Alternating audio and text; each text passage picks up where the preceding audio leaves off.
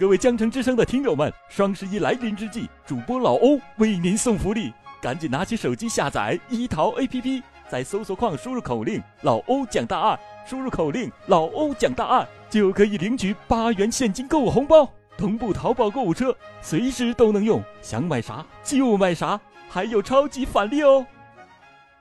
上集说到，蜜蜂张派出所的副所长王建国。为什么能够与几名线人关系如此的密切，甚至能一起出去旅游？这还要从当时的线人管理体制说起。对于公众而言，线人是个颇显神秘的职业，很少见公开的报道，而公安机关对线人的管理更是不为人所知。据了解，为了能获得更多的破案线索，民警都要发展自己的线人，公安机关。要为其建立档案，民警跟线人都是单线联系，每个月要见面一次，谈一次话，还要做一次记录。但在实际执行过程中，蜜蜂张派出所并没有严格的按照规定去做。他们不仅经常跟线人见面，甚至还让这些人一起去街上执法。王建国就是通过他的线人孙占军认识王怀义的。按照王建国的说法。那是在二零零三年的夏天，郑州市警方开展“狂飙行动”，以改善春节期间的治安状况。郑州市公安局要求各基层单位在这一场行动中都要打出声势来。按照惯例，每次大的行动都要根据所抓获犯罪嫌疑人的多少来确定工作成绩。在二零零二年八月和二零零三年夏天，郑州市警方先后组织。飓风行动和狂飙行动中，蜜蜂张派出所的工作名列全市前茅，因此副所长王建国还被上级机关评为先进个人。狂飙行动开始后，由于苦于没有线索，王建国就给孙占军打电话，让他找一些人来充当线人，提供破案线索。在年底的时候，孙占军就把王怀义领到了王建国的办公室，王怀义因此在那时。就成了王建国的线人。后来了解到，孙占军等线人不止一次的跟着民警江警官出去抓人，而且每次他们都是以派出所工作人员的身份出现。按照王建国的说法，在上次飓风行动中，孙占军、陈伟东等线人就配合所里的干警抓获了一批人。相关渠道和知情人提供的信息对该案还有这样的说法。他们说，温某和郭某其实并不是卖淫嫖娼的关系，却被王怀义抓住进行了敲诈勒索，还要求两个人出具关系正当的证明。于是郭某就回家乡开证明，返回来拿着证明到郑州找到王怀义要人，王怀义却说温某啊早已经自己离开了。温某失踪后，郭某立即报案，这才牵出了案件。王怀义以自己惯用的手段。杀害了温某。又据知情人士介绍，靠线人抓人，这是常有的现象，因为使用线人没有多少成本，工资都不用开。王建国这次请王怀义等线人出去旅游，所花费的用钱并非出自公费。之所以这样做，按照王建国的说法，主要是想加强和线人们的沟通，以便日后能够顺利的开展工作。对于线人的管理问题。王建国曾在抓获王怀义后的第二天，深深的忏悔。他说：“得知我所临时使用的人员犯下如此严重的罪行，震惊之余，我深感不安。虽然我利用他们抓获了一批犯罪分子，做了一些微不足道的工作，但由于此案所造成的恶劣影响，却是我用十倍、千倍的努力也无法挽回的。由于自己在用人工作方面的不察与失误，给公安机关抹了黑。”造成了很大的损失，我对不起李厅长，对不起市局分局的领导，更对不起全体的干警。孙占军、王怀义等线人被刑事拘留后，四月二十五日下午，忐忑不安的王建国给河南省公安厅和郑州市公安局的领导写了一封信，信的内容长达五页，信中详细说明了他当初认识王怀义、孙占军等线人的全部过程。写完信后，王建国把信交给了在场的干警，随后就被刑事拘留。六月五日，检察机关以涉嫌敲诈勒索罪将其批准逮捕。王怀义系列杀人案告破之后，在二零零四年九月三十日，王怀义被新乡市中级人民法院一审判处死刑。郑州市警方也因此为契机，整顿经济警风，而针对密封章派出所的调查也有了结论。由王怀义杀人案牵出的密封章派出所多起的敲诈勒索案，就是在所长范景诗和副所长王建国的授意下。由派出所的治安员公开实施的。王怀义、孙占军、吴文生，外号叫老文，等这些一些素质低下的治安员，还总结出了一套敲诈勒索的方法。其中以干拍和放鹰最具有特色。所谓的干拍，就是治安员老文最擅长的敛财方式。有一天下午四点多钟，老文来到火车站广场。转悠了一个小时后，一个打扮异常妖艳的女人引起了他的注意。那个女人领了一个五十左右的老头进了一家小旅馆。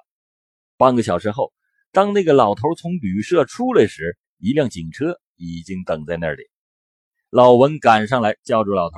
哎，老头，公安局的，有案件配合一下，跟我走一趟。”到了派出所后，在威逼下，老头承认了自己嫖娼了。老文对老头说。要对他进行治安拘留，老头很是害怕，跪在地上恳求放过他，表示愿意交罚款，然后让他家人送来五千块钱。老文还装模作样的批评了老头一通，并骗他说，并骗他说发票用完了，要发票过两天再来。等到人走之后，老文把钱和笔录都交给了范警师。半个月后，见没有什么事情，范警师就把老文叫到了办公室里。给老文等几个人一千三百块钱的提成。老文后来还供述说：“我们刚拍时从来没有带过传唤手续，每次罚款也没有开过罚款的手续，罚款一交就让人走了。”在所长的授意下，所里的治安员、线人利用干拍进行敲诈勒索，他们都说不清干过多少次了。放鹰。就是派出所的治安员利用自己掌握的小姐进行敲诈勒索。当有人找小姐时，小姐就先和密封章派出所的治安员联系，完事后，治安员将嫖客抓走，以拘留等处罚相威胁要钱，然后再给小姐提成。在一家宾馆坐台的小姐毕红艳对办案人员供述说：“治安员刘洪克让我帮他完成任务，就是让我找嫖客发生性关系。”同时发信息给刘洪克，他带人来抓我们，好对嫖客进行罚款。二零零三年十二月十七日，一个姓张的嫖客打电话约毕红艳晚上见面，毕红艳随即就与刘洪克联系，刘洪克很快的又把这一信息报告给了副所长王建国。到了晚上十一点左右，刚刚走出宾馆的张某和毕红艳就被抓住，将两个人带到了派出所后，刘洪克。对张某是连威逼带恐吓，张某无奈交出了八千元罚款，才得以脱身，而毕红艳从中得到了三千六百块钱的提成。其实啊，治安员根本就没有执法权，但密封章派出所的治安员在所长范景师、副所长王建国的授意下，就敢于以公安名义如此执法。他们或是以拘留、收容为逼，或是以通知单位和家人来要挟。进而猖狂的敲诈勒索钱物。在案发后，侦查人员对范景师家依法进行搜查，结果令办案人员大吃一惊的是，他家里有银行存单以及现金共计一百零四万余元，还有房产证一本，房产估计价值十万元。检察机关经过核实，范景师夫妇合法的收入大概应该是在六十万元左右。扣除他家庭的正常消费支出十八万元左右，范景师对超过其合法收入价值为七十多万元财产不能说明合法的来源。二零零四年十二月八日，金水区检察院指控被告人范警师王建国等人犯滥用职权罪，范警师犯巨额财产来源不明罪，被告人刘洪克、孙占军、吴文生等人犯敲诈勒索罪。向金水区法院提出公诉。法院决定不公开开庭审理。检方由金水区检察院副检察长徐飞林、刑检局局长朱鲁豫、主办官王贝三位检察员出庭支持公诉。他们面对这十五名被告以及十八位辩护人。据一位知情人士讲，由于案情复杂，涉案人员较多，办案检察官在批捕公诉前后，曾经三次停止一切工作，耗时两个月专司此案。十五本案卷的卷宗垒起来能有一米多高。审讯庭审过程中，范景诗的认罪态度比较好，对自己的所作所为供认不讳。但在审讯中，有那么四五个人还不断的在翻供，因为案情和社会影响过于重大，金水区法院无法在法定的期限内审理终结，在经过高院批准之后，延长了一个月审理的期限。在经高院批准延长一个月审理期限后，法庭共认定了十七项事实，案件于二零零五年二月二十一日作出了书面判决。新乡市中级人民法院作出的一审判决是：范景诗，男，三十八岁，现年三十八岁，原蜜蜂张派出所的所长，犯滥用职权罪，判处有期徒刑五年；犯巨额财产来源不明罪，判处有期徒刑一年。决定执行有期徒刑五年六个月。王建国，男，现年四十岁，原蜜蜂张派出所的副所长，犯滥用职权罪，判处有期徒刑五年。刘洪克、孙占军等治安人员一共十三人，因滥用职权罪、敲诈勒索罪，分别被判处五年至一年的有期徒刑。王怀义系列杀人案引起了公安部的高度重视。二零零四年九月三日。公安部发出通知，要求全国各地公安机关对聘用的治安人员进行专项清理。通知中说，从即日起，各级公安机关一律不得从社会上招聘治安员，对现有治安员要按照逐年减少的原则，用三年的时间陆续从公安机关清退出去。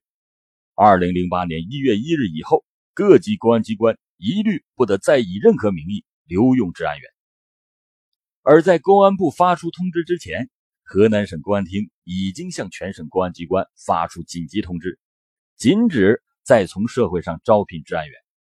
要求在二零零四年八月三十一日前，各级公安机关对治安员、联防队员、协警员要全部予以清退。在清退过程中，必须对现有的治安人员要进行认真的审查，对有违法犯罪历史的，清退后列入重点人口管理。对有违法犯罪行为的，要进行依法处理。河南公安机关仅用了两个月，就将治安人员、联防人员全部清退，使在河南省有着四十多年历史的治安联防员从此退出了历史的舞台。据公安部一位资深的官员称，促使公安部以及河南省公安厅作出清退治安员决定的主要原因之一，就是蜜蜂张派出所治安员王怀义。系列抢劫杀人案，以及由此暴露出公安机关滥用治安人员、敲诈勒索等问题。然而，令河南公安感到耻辱的系列杀人案仍然是层出不穷。就在2003年11月，黄勇木马系列杀人案案发，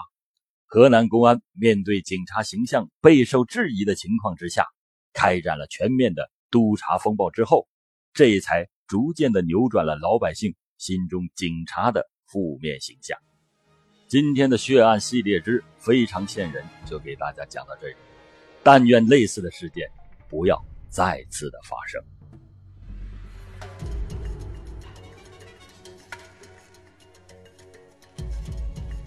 各位江城之声的听友们，双十一来临之际，主播老欧为您送福利，赶紧拿起手机下载一淘 APP，在搜索框输入口令“老欧讲大案”。输入口令“老欧讲大案”，就可以领取八元现金购物红包，同步淘宝购物车，随时都能用，想买啥就买啥，还有超级返利哦！